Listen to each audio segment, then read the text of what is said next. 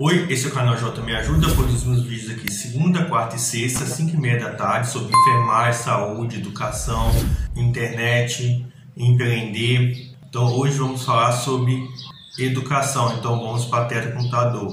Resolução número 510, de 07 de abril de 2016 Esta resolução dispõe sobre as normas aplicáveis a pesquisas em ciências humanas e sociais. O plenário do Conselho Nacional de Saúde em sua 59ª reunião extraordinária, realizada nos dias 06 e 7 de abril de 2016, no uso de suas competências regimentais e atribuições conferidas pela Lei nº 8080, de 19 de setembro de 1990, pela Lei nº 8142, de 28 de dezembro de 1990, pelo Decreto no 5839, de 11 de julho de 2006, e considerando que a ética é uma construção humana, portanto histórica, social e cultural, considerando que a ética em pesquisa implica o respeito pela dignidade humana e a proteção devida aos participantes das pesquisas científicas envolvendo seres humanos. Considerando que o agir ético do pesquisador demanda ação consciente e livre do participante, considerando que a pesquisa em ciências humanas e sociais exige respeito e garantia do pleno exercício dos direitos dos participantes, devendo ser concebida, avaliada e realizada de modo a prever e evitar possíveis danos aos participantes.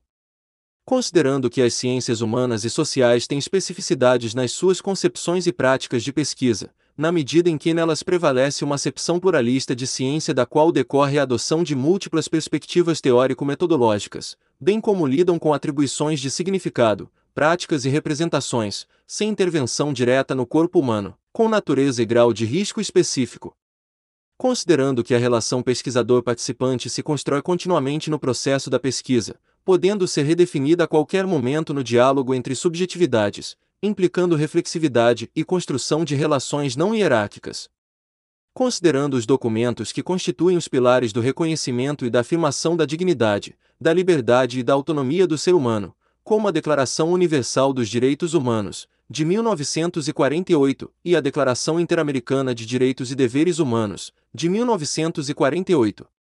Considerando a existência do sistema dos Comitês de Ética em Pesquisa e da Comissão Nacional de Ética em Pesquisa, considerando que a Resolução 46612, no artigo 13.3, reconhece as especificidades éticas das pesquisas nas ciências humanas e sociais e de outras que se utilizam de metodologias próprias dessas áreas, dadas suas particularidades, considerando que a produção científica deve implicar benefícios atuais ou potenciais para o ser humano, para a comunidade na qual está inserido e para a sociedade, possibilitando a promoção de qualidade digna de vida a partir do respeito aos direitos civis, sociais, culturais e a um meio ambiente ecologicamente equilibrado.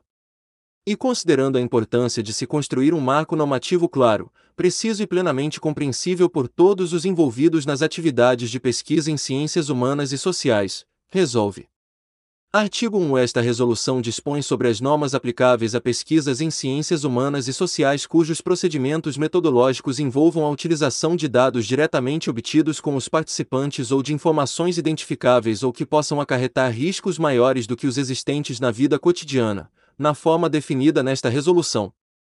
Parágrafo único.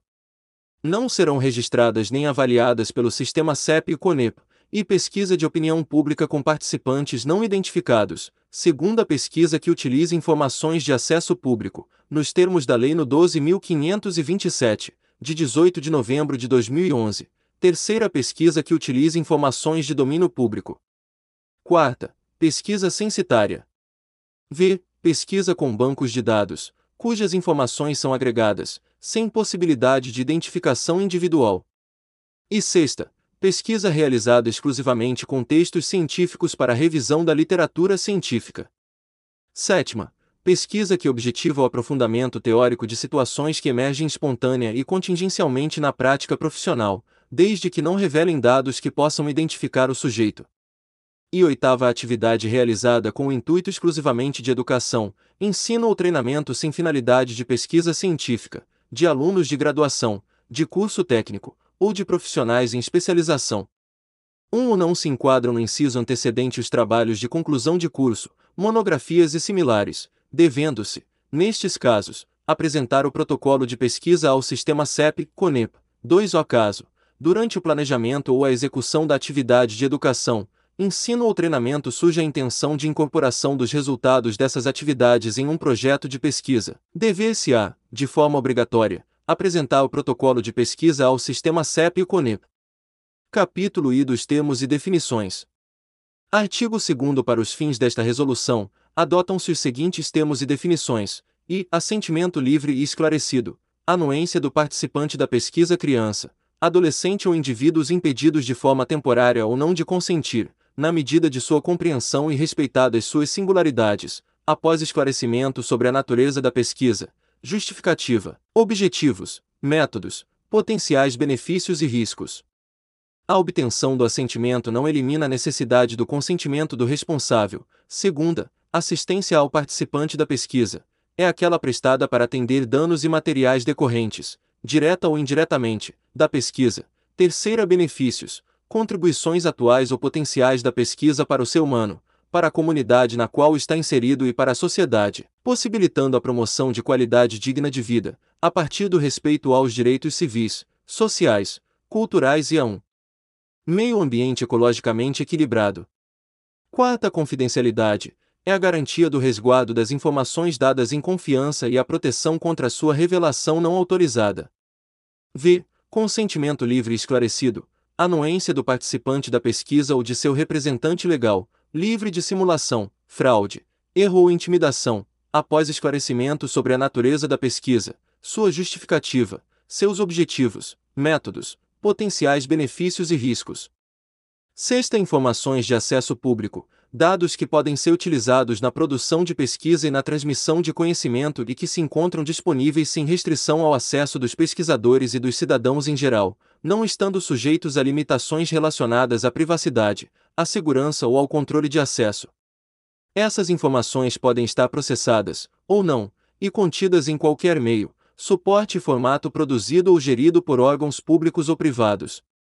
Sétima, dano material, lesão que atinge o patrimônio do participante da pesquisa em virtude das características ou dos resultados do processo de pesquisa, impondo uma despesa pecuniária ou diminuindo suas receitas auferidas ou que poderiam ser auferidas.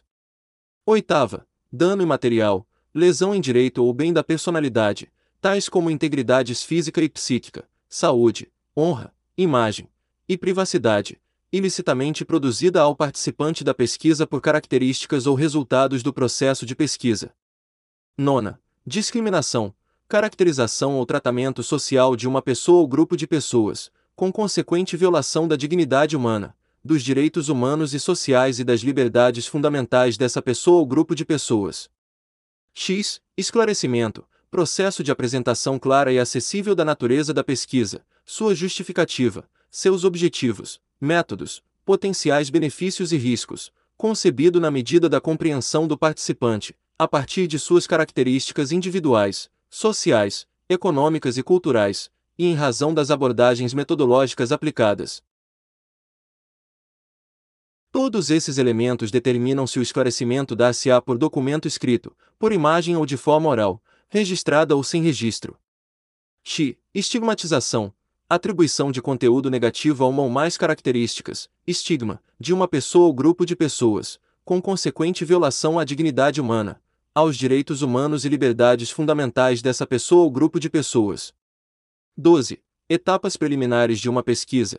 São assim consideradas as atividades que o pesquisador tem que desenvolver para averiguar as condições de possibilidade de realização da pesquisa, incluindo investigação documental e contatos diretos com possíveis participantes, sem sua identificação e sem o registro público e formal das informações assim obtidas, não devendo ser confundidas com estudos exploratórios ou com pesquisas piloto, que devem ser consideradas como projetos de pesquisas. Incluem-se nas etapas preliminares as visitas às comunidades, aos serviços, as conversas com liderança comunitárias, entre outros. 13. Participante da pesquisa, indivíduo ou grupo, que não sendo membro da equipe de pesquisa, dela participa de forma esclarecida e voluntária, mediante a concessão de consentimento e também, quando couber, de assentimento, nas formas descritas nesta resolução. 14. Pesquisa de opinião pública, consulta verbal ou escrita de caráter pontual, realizada por meio de metodologia específica, através da qual o participante é convidado a expressar sua preferência, avaliação ou o sentido que atribui a temas, atuação de pessoas e organizações, ou a produtos e serviços, sem possibilidade de identificação do participante. 15. Pesquisa encoberta. Pesquisa conduzida sem que os participantes sejam informados sobre objetivos e procedimentos do estudo, e sem que seu consentimento seja obtido previamente ou durante a realização da pesquisa. A pesquisa encoberta somente se justifica em circunstâncias nas quais a informação sobre objetivos e procedimentos alteraria o comportamento-alvo do estudo ou quando a utilização deste método se apresenta como única forma de condução do estudo, devendo ser explicitado ao CEP o procedimento a ser adotado pelo pesquisador com o participante, no que se refere aos riscos, comunicação ao participante e uso dos dados coletados, além do compromisso ou não com a confidencialidade.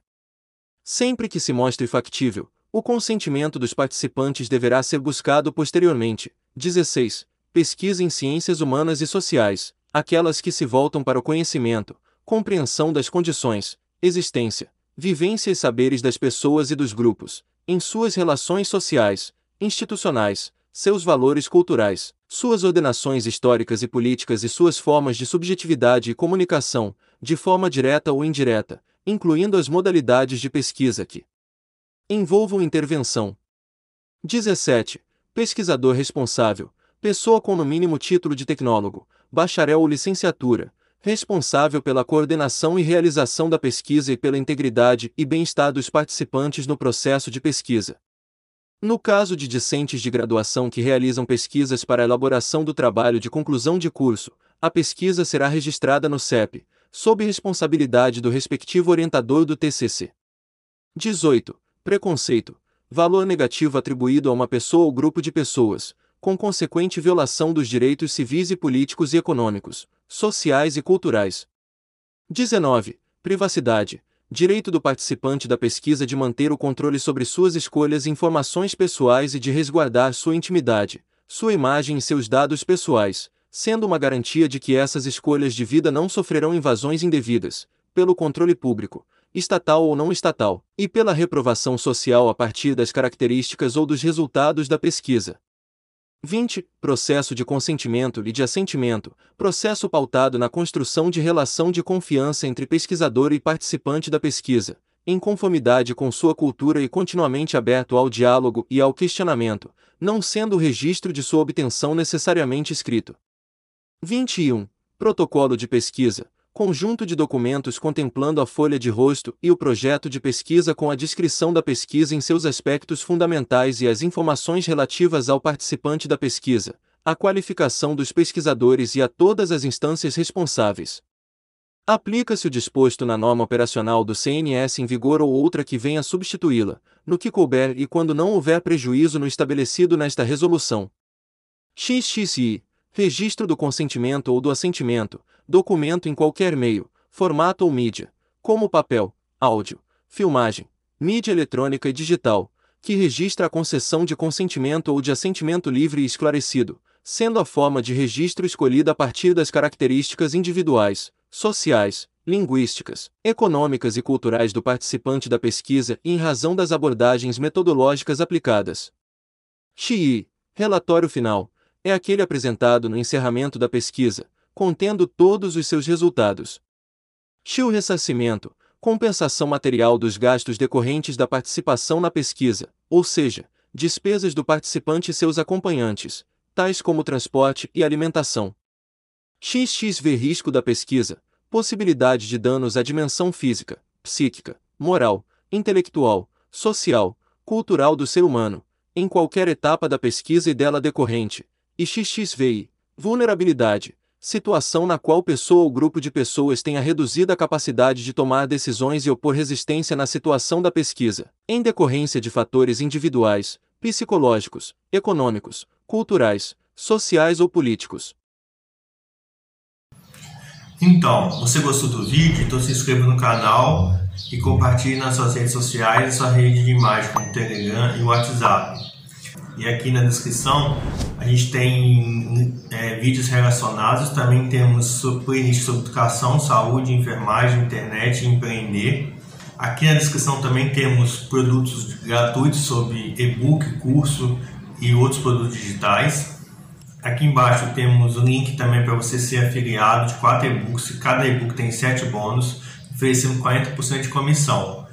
Fornecemos também material de divulgação como imagem, texto e vídeos. Então te aguardo aqui na descrição e até o próximo vídeo. E então se inscreva no canal, clique no sininho